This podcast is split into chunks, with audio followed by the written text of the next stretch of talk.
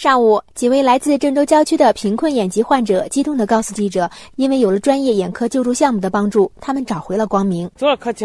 小时候都干过。”帮助可大。